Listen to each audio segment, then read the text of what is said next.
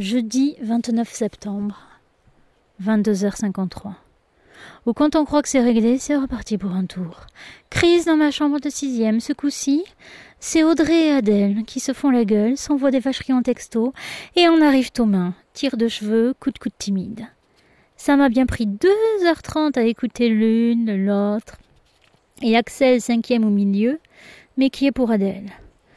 Puis, Lolita et Laetitia seconde, qui connaissent Axel, cinquième, et un petit peu Adèle, sixième, et qui menacent, pour rire, mais sur un ton sérieux, Audrey si elle fait du mal à Adèle. Adèle jubile, Audrey est en larmes, pendant deux heures, persuadée que les secondes veulent la taper, trop fragile pour supporter cette pression. Douze ans et demi, trop gentille, trop fragile. Je me demande si je ne vais pas mettre Axel cinquième et Adèle sixième dans la chambre des cinquièmes, avec Bénédicte et Bonnie. Elles l'ont proposé à Audrey de dormir chez elle si les autres l'embêtaient. Mais Audrey est trop jeune pour Bonnie et Bénédicte. Ça pourrait calmer Adèle, mais peut-être que ça fragiliserait trop Axel cinquième qui va vraiment très bien après avoir fait deux premières semaines en pleurs quasi constants. Pendant ce temps, les troisièmes sont calmes. Sauf Clarisse, étonnant, qui veut se mêler des affaires des sixièmes à ma place, et Divine. Bonnie, cinquième, sera punie avec Divine, troisième, parce qu'elles ont fait une course-poursuite dans les couloirs après 22 heures pour se précipiter dans la chambre de Lolita et de Laetitia alors que j'y étais pour régler mon problème avec les sixièmes.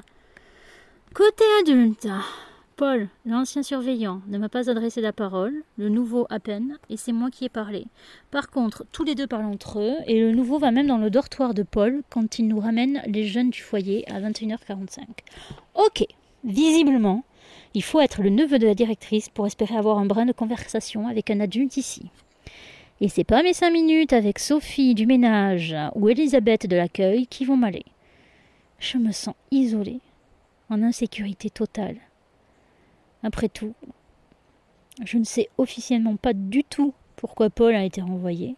Je suis en contrat précaire comme lui, et la directrice peut me virer à tout moment. Pas que je veuille rester, mais je préfère que ce soit moi qui parte quand je le veux.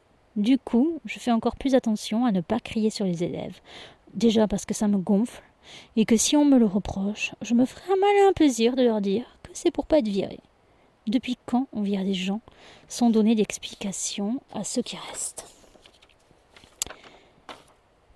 École catholique qui pardonne pas et qui n'explique pas, où personne ne me parle à part les élèves à problème, ça oui, je les attire. D'ailleurs, il y a ce petit Alain, sixième, qui pleure souvent, qu'il a laissé échapper lundi que c'était à cause de problèmes à la maison, mais n'a pas voulu en dire plus. Je n'ai pas insisté. J'engage la conversation chaque soir avec lui. Il est toujours tout seul, sans amis, mais il ne veut rien dire pour le moment. Ça viendra. Et moi, je me rabouquerai là-dedans. Je perds ma joie de vivre, je me vide de mon essence chaque jour un peu plus. Je serai bientôt morte à l'intérieur. Mes yeux lancent des cris d'appel à l'aide, mais personne ne me répond. Tout le monde s'en fout. Ça me fait penser que hier soir, je suis intervenue à 23h05 chez les troisièmes, parce que cri dans le couloir. Puis je suis retournée au lit. J'ai appris ce matin que la directrice est intervenue à 23h13. Elle a téléphoné à la CPE ce matin pour l'informer, et elle n'est même pas venue me voir. Même la directrice ne me parle pas, un comble. Je m'en fous.